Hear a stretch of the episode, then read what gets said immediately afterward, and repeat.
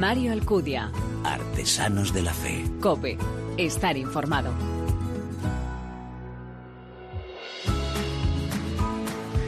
¿Qué tal? Muy buenas, bienvenido a una nueva edición de este Artesanos de la Fe, segundo programa de esta segunda temporada. En su reciente viaje a Islas Mauricio, el Papa reflexionaba sobre las bienaventuranzas a las que definió como el carnet de identidad de los cristianos. Se trata de hacer, cada uno a su modo, lo que pide Jesús en ellas, a reflejar el rostro en lo cotidiano de nuestra vida. No se puede evangelizar de forma lejana y aséptica, ni refugiarse tampoco en nuestras seguridades. El cristiano no puede perder el entusiasmo evangelizador con su vitalidad, su entrega, su testimonio está llamado a dar muestra de la belleza y la frescura de la fe, abriendo nuevos horizontes. Para vivir el Evangelio, decía el Papa Francisco, no se puede esperar que todo a nuestro alrededor sea favorable, claro, porque muchas veces las ambiciones del poder y los intereses mundanos juegan en nuestra contra. En nuestra sociedad se vuelve difícil vivir las bienaventuranzas, pero no podemos dejar que nos gane el desaliento. Como nos pide el arzobispo de Oviedo, Monseñor Jesús Sanz, sacudámonos de ciertas inercias que nos inmovilizan o en la pereza de nuestros intereses y seguridades. Necesitamos esa conversión pastoral a la que el Papa Francisco nos convoca y reclama en Evangelii Gaudium. Nosotros a algunos de los que se implican activamente en ese poner y dar rostro a las bienaventuranzas, les conocemos en este programa. Personas que a través de su testimonio, de su ejemplo, dejan que Dios toque el corazón de muchas personas. ¿Quieres conocerlos, verdad? ¿Nos acompañas? Gracias como siempre por elegirnos, descargarnos y escucharnos. Bienvenidos.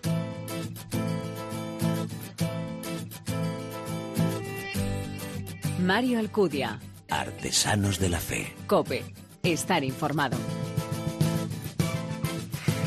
Ya hemos hablado de toros eh, y de fe el curso pasado en Artesanos de la Fe, pero vamos a hacerlo también de nuevo en esta nueva temporada. En la capilla de una plaza de toros se ven preciosos testimonios. Un torero rezando es una estampa preciosa, como dice el capellán de la plaza de toros de Palencia, porque rezan muy en torero. Van de luces, se ponen en jarras ante el crucificado, como brindando su vida a Dios, se giran con solemnidad hacia la Virgen, mirando a su madre en el tendido. Luego, hasta que salen al callejón, se quedan allí y escuchas conversaciones también muy bonitas, muy trascendentes, Sandra Madrid, muy buenas. ¿Qué tal, Mario? Pues sí, el toreo es una de las artes más ligados a la religión. ¿Cuánta devoción de los matadores a los santos y vírgenes? Ante el Señor meditan, comparten sus miedos, algo muy lógico en una profesión donde cada tarde se juegan la vida y le piden triunfar. Muchos toreros son muy devotos de un Cristo, de una Virgen bajo advocaciones muy diversas y participan en cofradías y hermandades. Al acabar la Semana Santa, cuelgan el capirote de Nazareno y retoman los trastos de torear. Bueno, contábamos el curso pasado en Artesanos de la Fe, al hablar con el maestro Juan José Padilla, que los toreros tienen algo de místicos. Algo, Sandra, que también le ocurre al invitado de este programa. Pues sí, se trata de, de Francisco Rivera Ordóñez, nació en 1974, lleva el toreo en la sangre porque es hijo de Francisco Rivera Paquirri y nieto de Antonio Ordóñez.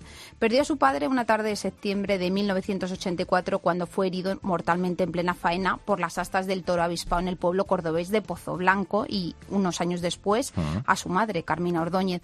Francisco tomó la alternativa el 23 de abril de 1995 en la maestranza de Sevilla y a partir de agosto de 2010 en los carteles de las plazas aparece anunciado con el nombre de su padre, Francisco Rivera Paquirri. Ya el 2 de septiembre de 2017 se retira definitivamente de los ruedos en la Plaza de Toros de Ronda.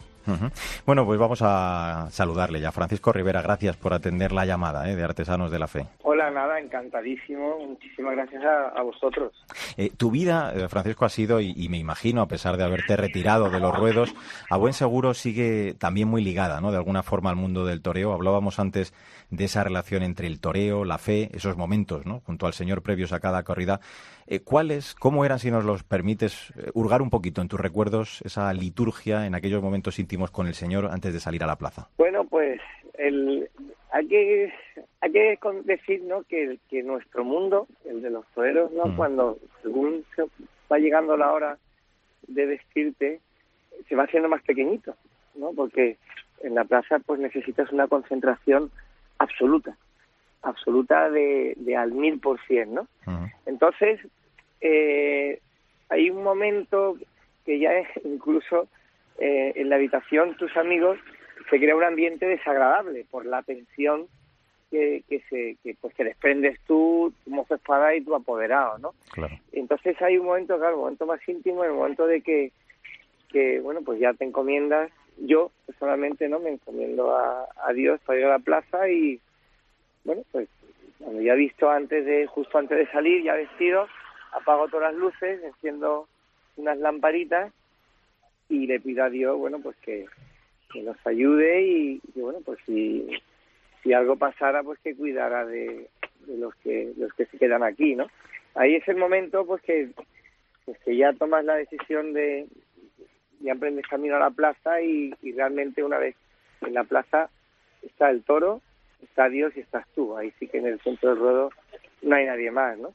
Y para mí es muy importante y, y yo siempre la verdad que en todos los momentos, los regulares, los malos y en los buenos, yo siempre tengo mi fe conmigo muy presente. Una profesión, Francisco, en la que cuando las cosas van bien, que todo es muy bonito, pero cuando las cosas van mal se convierten en algo duro, incluso ingrato. Se dice que una de las cruces del toreo es la acogida. Me imagino que en esos momentos, si cabe, es cuando más se necesita tener confianza en Dios. Bueno, fíjate, la, yo creo que hay momentos más duros para el torero que la cornada. ¿eh? La cornada incluso, hasta que un toro no coge a un torero y, y le da un tarantán, como decimos nosotros, uno serio, el resto de los compañeros casi todavía no te no te respetan como debería, por decirlo de alguna forma, ¿no? Eh, es el bautismo de sangre, ¿no? El que dice, el que marca y el que dice, venga, a partir de ahora este está bautizado, ¿no?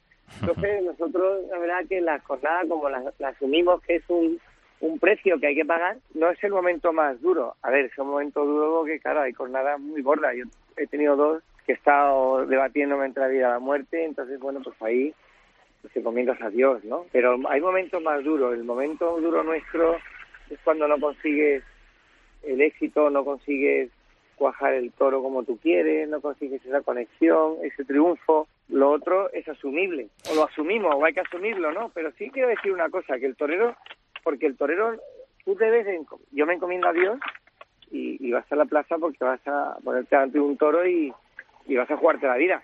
Pero el torero no va a la plaza a morir, como, como dicen algunos, como se dice. El torero tiene que ir a la plaza a torear y a sentirse más vivo que en ningún sitio, porque la plaza es donde más vivo me he sentido en toda mi vida, ¿no?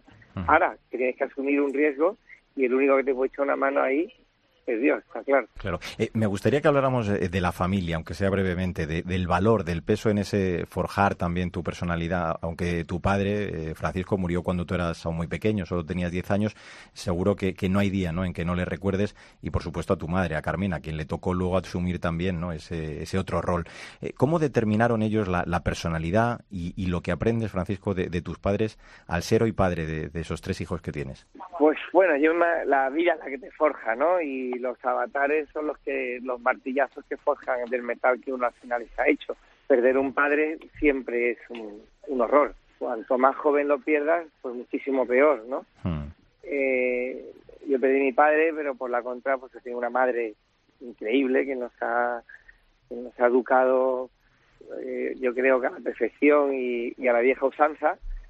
Y, y la verdad que he tenido un abuelo que también le tocó un poco el rol de padre, aunque ese hueco no lo pueda ocupar nadie, o sea, muy difícil de ocupar, ¿no?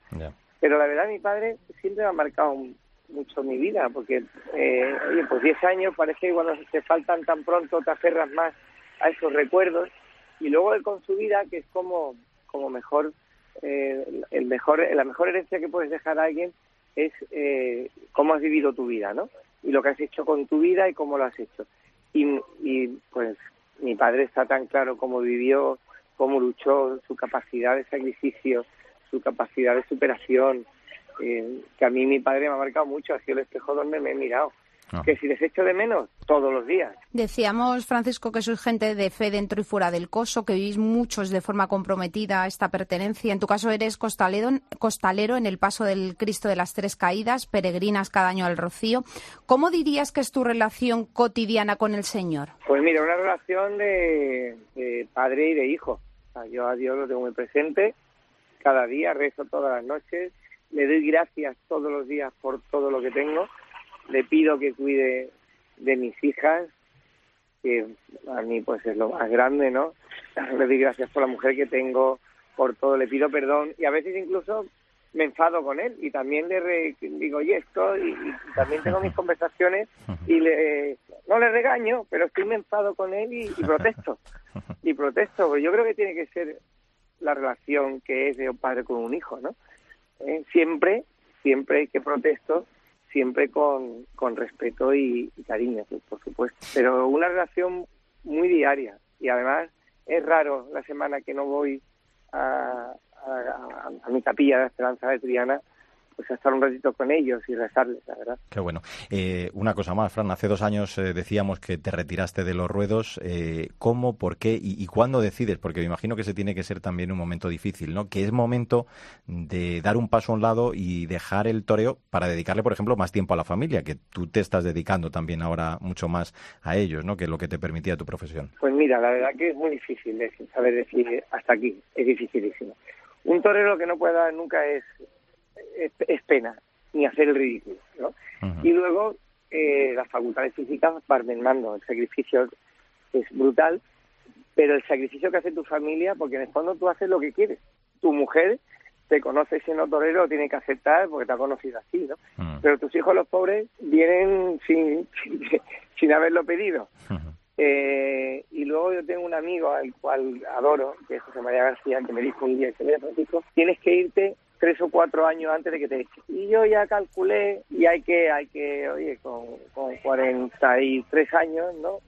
Que tenía 42, 43, pues mira, hay que todavía está uno a tiempo de hacer otras cosas, eh, el asumir todos los días que vas a la plaza, que te juegas la vida real, a cara o cruz, pues es muy duro, muy duro para tu familia, bueno, yo creo que, y que hay que irse con la cabeza alta y hay que irse de una forma digna y hay que irse y que la gente te diga, pero ¿cómo te vas? Si, se te ves fenomenal, si está muy bien, si, estás para torear dos o tres años más.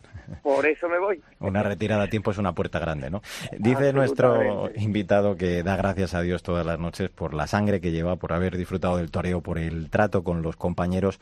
Todo ello cuenta es un privilegio impagable. No es fácil que alguien que se ha jugado su vida delante de un toro y que ahora sigue teniendo esa reconocida presencia pública no tenga reparo en hablar de su fe, de ese dejar y demostrar la importancia de confiar su vida en las manos del Señor. Francisco Rivera Ordóñez, gracias por habernos acompañado y ofrecido tu testimonio estos minutos en Artesanos de la Fe. Un abrazo muy fuerte. ¿eh? Y agustísimo hablar con vosotros de, todas estas cosas que es lo que nos llena el alma. Claro que sí. Y a ti, Sandra Madrid, muchas gracias también. Ha quedado preciosa la faena. ¿eh? Yo tengo que cambiar de tercio, pero te espero con un nuevo testimonio en el próximo programa. Hasta el próximo día. Hasta el próximo día. Mario Alcudia. Artesanos de la Fe. COPE. Estar informado.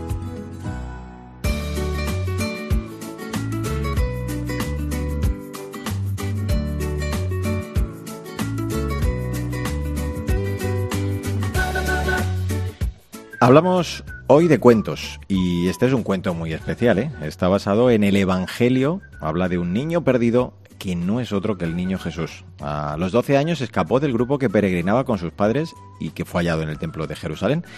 Bien, justo en este tiempo que estaba perdido entre las calles de la ciudad santa, se desarrolla precisamente la acción de la obra que traemos en esta nueva entrega de Artesanos de la Fe.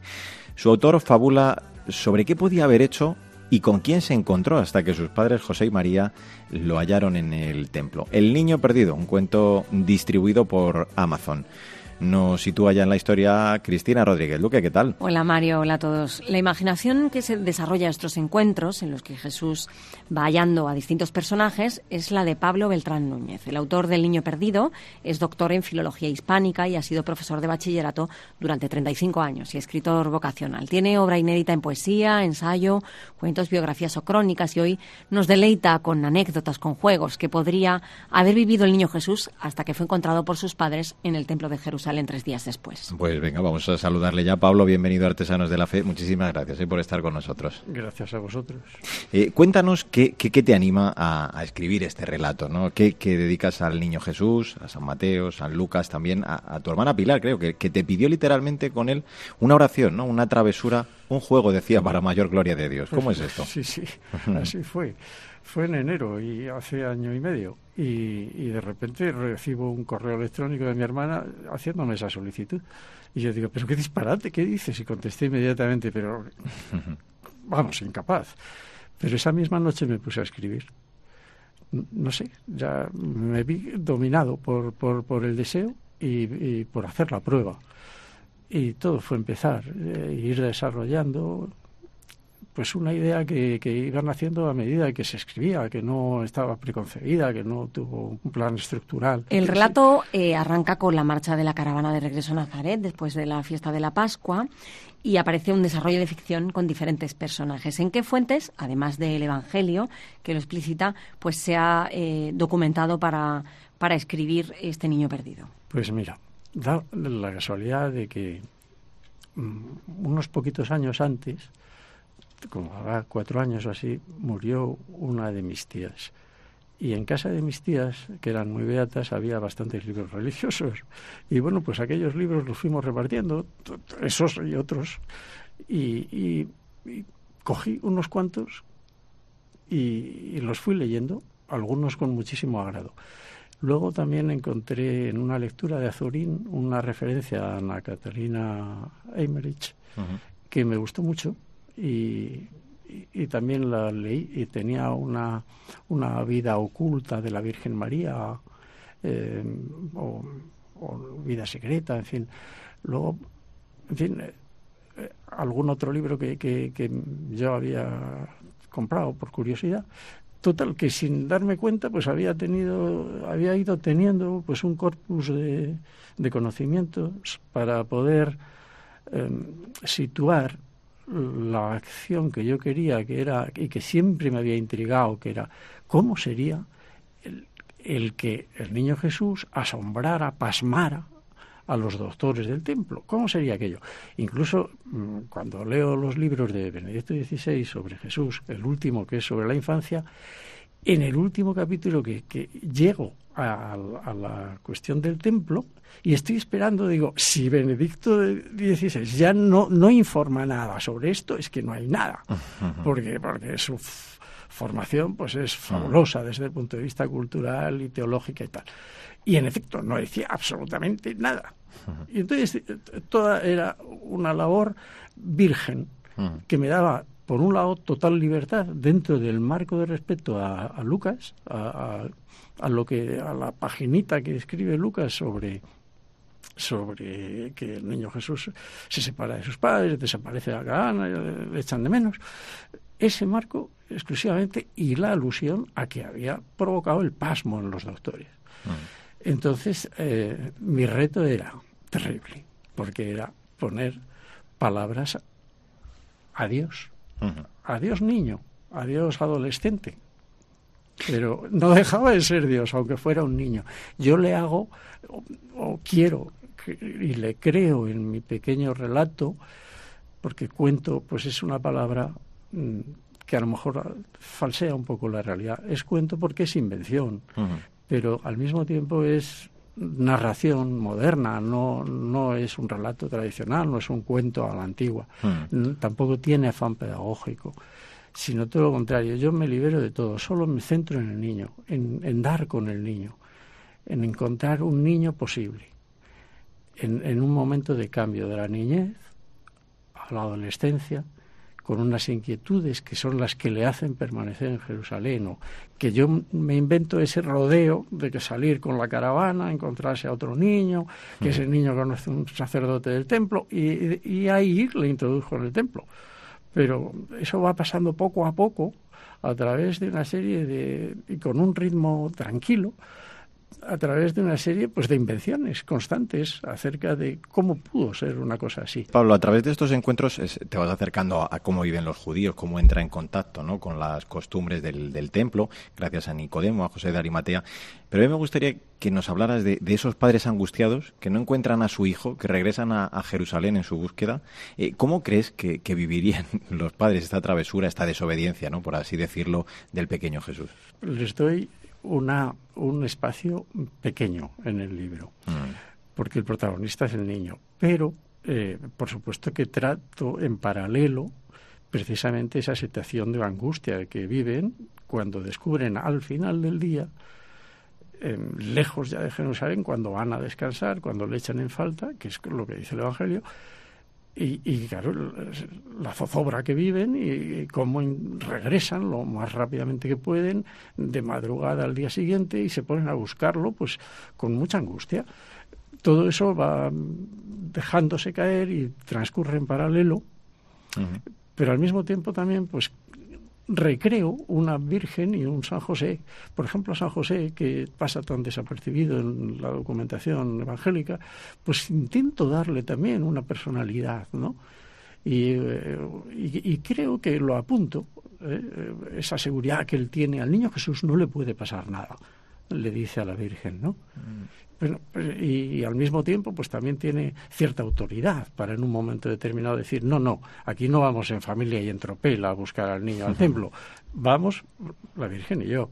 En fin, le doy un cierto aire y a la Virgen, pues también creo que la trato, pues, con, bueno, toda delicadeza sería pobre para sería poca mm, eh, para, tratar, a, estos personajes sin desvelar del todo el contenido para animar a nuestros oyentes a que disfruten de este niño perdido Jesús en algunos momentos habla con rotundidad con, con escribas con doctores de la ley y hay temas controvertidos en los que un adolescente a veces habla de forma que sorprende ¿no? Eh, ¿Cómo ha desarrollado estos diálogos y cómo eligió cuáles iban a ser los temas que usted pensaba que de los que Jesús hablaría en el templo. Mm, muy interesante, porque claro, eso era pues un reto, ¿no? un reto enorme, poner palabras a Jesús. Entonces, escoger esos temas estaba un poco en mí, en lo que a mí me gustaba.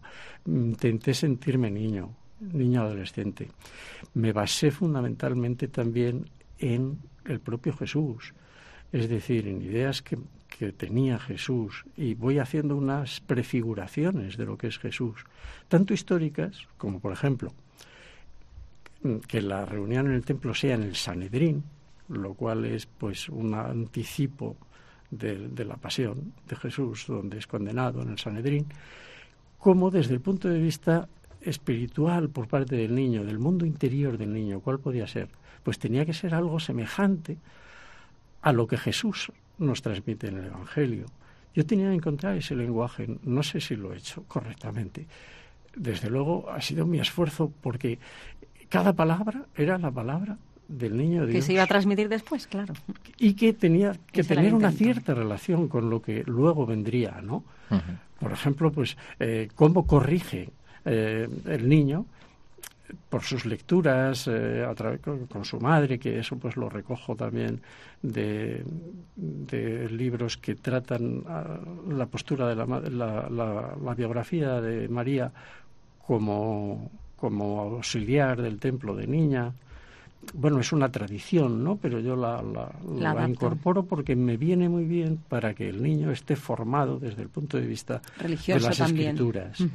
Conozca las escrituras y pueda hablar con los eh, sabios sobre esas escrituras.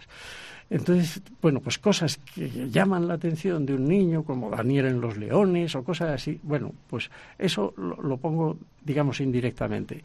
Y lo que traigo más a su lenguaje verbal sí que tiene mucho que ver con, lo que yo creo que Jesús luego nos transmite. ¿no? Bueno, es un libro, como estás comprobando, que, mediante el juego literario, también esa bueno, pues fábula, ¿no? Nos permite acercarnos a la familia de Jesús desde el corazón, pero cimentado en ese conocimiento que, decía Pablo, en el que ha ahondado, en el que ha profundizado también para intentar poner literatura a este personaje de nuestra historia y de nuestra vida. Cristina, si te parece, vamos a, recordar el título de este libro.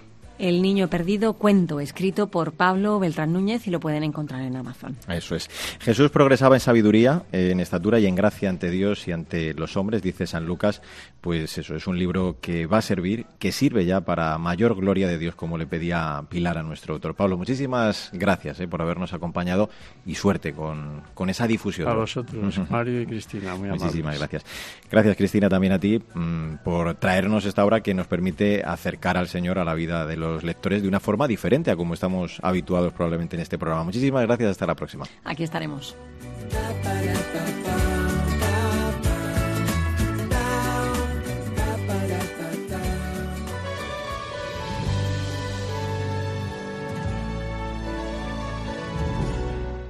Mario Alcudia. Artesanos de la Fe. Cope. Estar informado.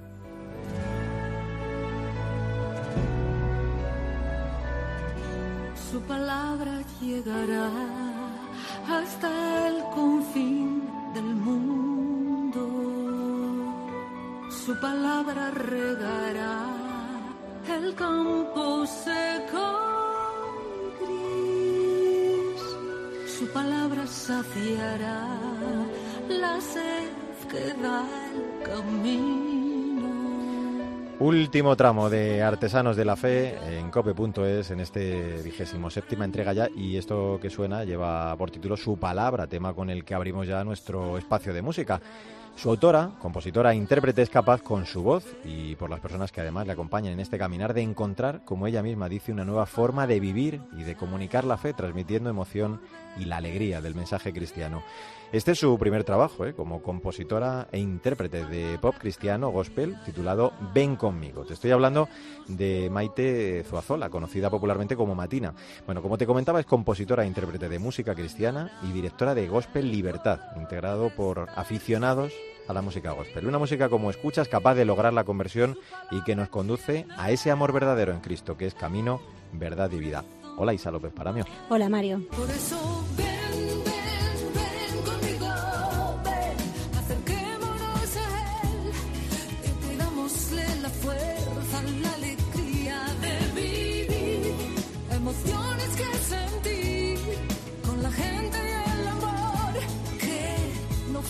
no Con este tema y título de su álbum, Ven conmigo, también se lo decimos a Matina, ¿eh? Ven con nosotros.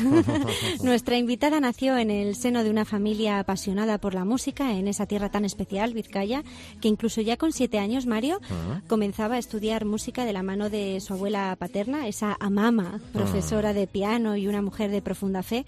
Normal que con los años Matina también consiguiera el título de profesora de piano en el conservatorio de su ciudad. Claro.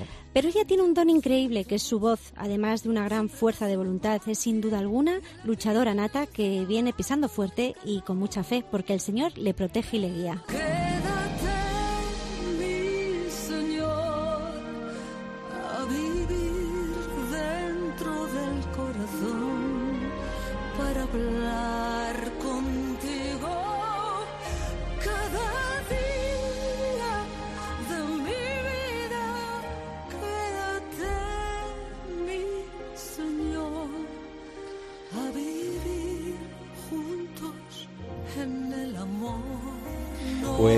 Con este Quédate, mi señor, de su primer álbum Ven conmigo, invitamos ya entonces a Matina que se quede, como decía Isa, un rato con nosotros y le damos la bienvenida a Artesanos de la Fe. ¿Qué tal estás, Matina? Muchas gracias eh, por acompañarnos. Hola. Hola, ¿cómo estáis? Nos- me encantada de quedarme. lo que haga falta, lo que haga falta. Desde tu infancia has comentado alguna vez que, que fue tu padre quien te hizo conocer, creo, más de cerca, ¿no? El mundo por la música gospel, con esa energía espiritual y, y, claro, además esa alegría que transmite y que contagia a quien lo escucha. Y que, por supuesto, a día de hoy, Matina, te ha influido y te ha inspirado, ¿no? Pues eh, mi padre cantaba también muy bien, tocaba la guitarra, se presentó a un concurso de radio ahí en Bilbao y, y efe- como habéis dicho, eh, era un enamorado de la música gospel y la música de los coros, de las voces en coro. Y, eso lo, he vivido yo desde pequeña, profundamente,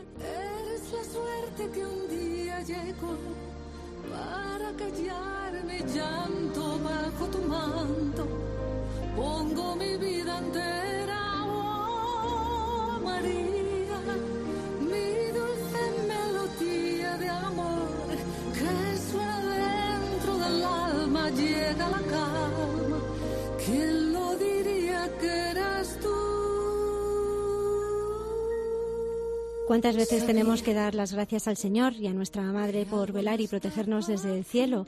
Este tema dedicado a la Virgen titulado María del álbum Gracias Padre. Aprovecho, Matina, para preguntarte acerca de tus trabajos como compositora e intérprete de pop cristiano de estilo gospel, además cantado en inglés y castellano y con estos dos preciosos álbumes Ven conmigo y Gracias Padre. ¿Cómo ha sido, Matina, esa experiencia a la hora de llevar a cabo estos proyectos? ¿Con qué fin? Mira, todo nace eh, consecuencia de una conversión, porque como vosotros sabéis, que ya sabéis mucho de mi vida, que ya veo que estáis muy, muy, La hemos muy. ¿eh? enterados. Sí, muy, muy increíble, increíble. Pues eh, yo mm, me dedico a la música profesional toda la vida, de pequeñita ya eh, estudiando, pero luego sí que me descubrí como voz y me lancé a los escenarios. He hecho mucha televisión, he, he acompañado a muchos au- autores, artistas en de giras, pero sí que de verdad en un punto de mi vida tuve una conversión y, y inevitablemente tuve que dedicarme a la música cristiana. Fue una, una fuerza muy grande que me, me llevó otra vez a vivir un poquito esa infancia que yo había vivido de pequeña. Me recordó todo de golpe y, y no pude evitarlo, tuve que volver, tuve que volver a ella. Y estos dos eh, trabajos eh, fueron, bueno, han sido fruto de esa de ese regreso, de ese agradecimiento de volver a la casa del Padre. De ahí que el primero es ven conmigo porque era era una necesidad de decirlo, proclamarlo a todas partes, ¿no? De ven, ven conmigo, que esto es una aventura, ¿no? Y luego gracias, Padre, porque es que es inevitable ser agradecido. Hay que hay que agradecer esta esta vida tan, tan maravillosa que es la vida de, Siempre. de vuelta, de vuelta, de vuelta a estar en casa.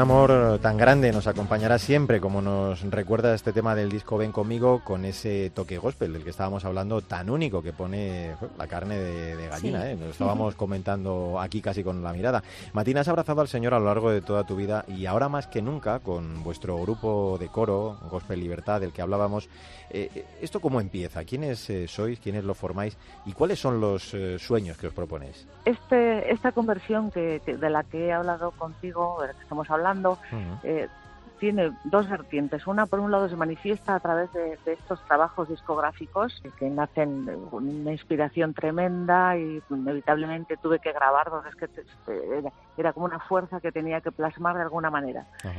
Y otra, a través del directo. Directo eh, va conmigo porque también está, es parte de mi carrera. Entonces, el directo eh, se formó con este Gospel Libertad. Eh, este este grupo ese grupo lo que hace lo que su misión su misión que es la mía es transmitir este mensaje a través de la música. Y qué manera más fuerte y más directa que a través de la música cristiana gospel. Es que tiene una fuerza tremenda. Lo hemos comprobado en el directo. Es es tremendo. Y esta gente que está conmigo que estamos todos luchando juntos que somos ahora en la actualidad tenemos unas 25 personas están en la misma línea. Es una maravilla porque es es todo guiado, ¿no? Todas las personas estamos, estamos unidos en esta labor, eh, felices, contentos en cada ensayo, en cada actuación, en cada cosa que vamos a hacer. Eh, estamos alegres y contentos y, y es que es verdad, eh, no se puede explicar, esto hay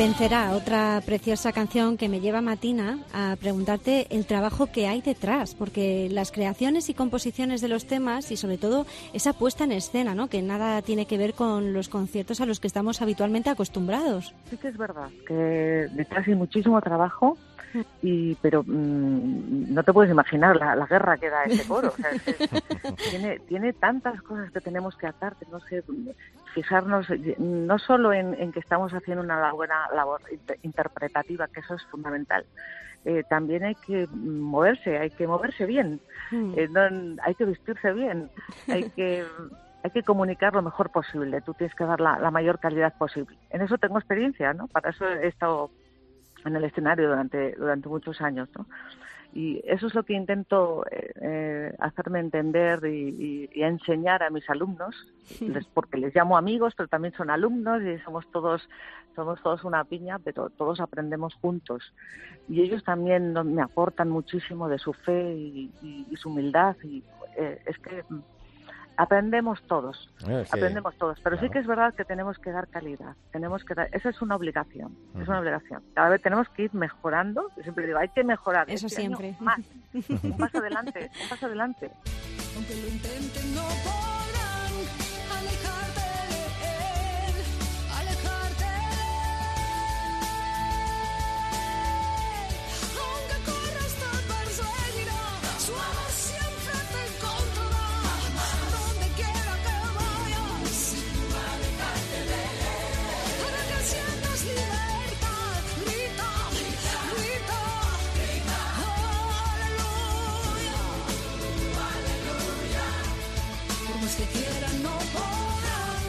Claro, escuchando este alejarte de él, eh, a mí me surge una curiosidad, somos un poco curiosos, ¿no? ¿Qué hay que hacer para, para formar, por ejemplo, parte de, de un coro gospel? Hombre, siempre eh, si te dedicas a un grupo de música, por lo menos tienes que tener un mínimo de afinación Vaya, y un mínimo de. No de podemos. ritmo. ya me he quedado fuera. solo hay que dar una palmita así, muy maja, pero hay que darla a tiempo. Entonces, eso es, no, no- no- yo siempre digo, no quiero que seas, no me vengas aquí, no necesito un Pavarotti ni nada, pero sí que tienes un mínimo de, de afinación que luego y un mínimo de voz que luego pueda yo ir desarrollando a esa persona, porque esa persona va a crecer seguro. Yo he visto en, mi, en el coro cómo la gente ha ido convirtiéndose Creciendo, ¿no?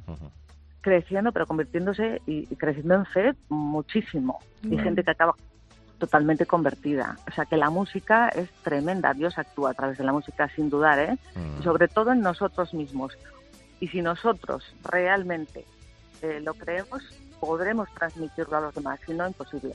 Oye, qué bueno. Y, y estas semanas eh, creo que estáis preparando algo muy especial o lo habéis preparado. eh, estáis de máxima actualidad, ¿no? Estáis viviendo algo muy importante para el grupo. Sí, porque también importante es grabar y estamos haciendo nuevos temas que pronto os vamos a enseñar. La verdad es que son preciosos porque eh, uno es un santo, un santo que, como siempre digo, es que hace falta santos en la, en la iglesia. En, la- en la- en nuestra iglesia hace falta un santo con potencia. Eh, ya estamos muy acostumbrados del típico santo en, la- en el momento del santos. ¿eh? Este santo viene con fuerza.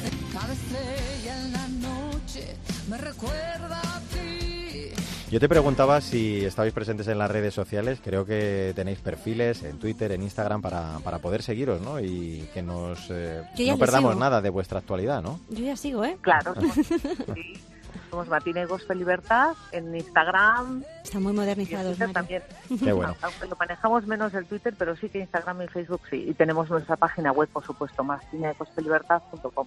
Pues ahí, para no perder detalle. Con esta preciosa versión en español de este Simply the Best, eres el mejor, decíamos, del álbum Gracias Padre.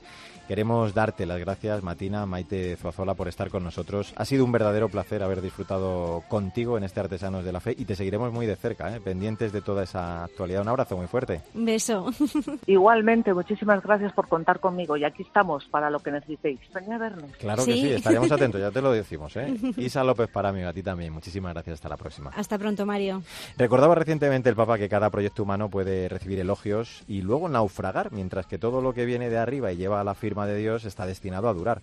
Como dice Francisco en Evangelii Gaudium, la nueva evangelización debe implicar un nuevo protagonismo de cada uno de los bautizados y se realiza en buena medida a través del anuncio y del testimonio de las obras. Cada uno de nuestros invitados, acabas de comprobarlo, dan buen ejemplo de todo ello. Y ahora sí, como siempre te digo, no olvides que el arte de la vida es el camino que debe conducirnos a Dios. Te espero en nuestro próximo programa.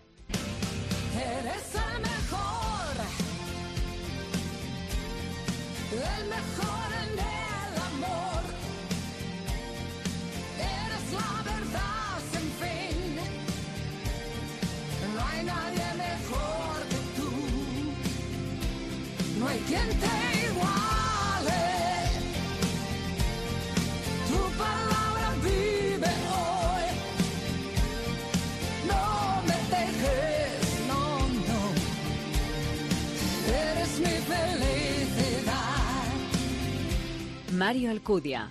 Artesanos de la Fe. Cope. Estar informado.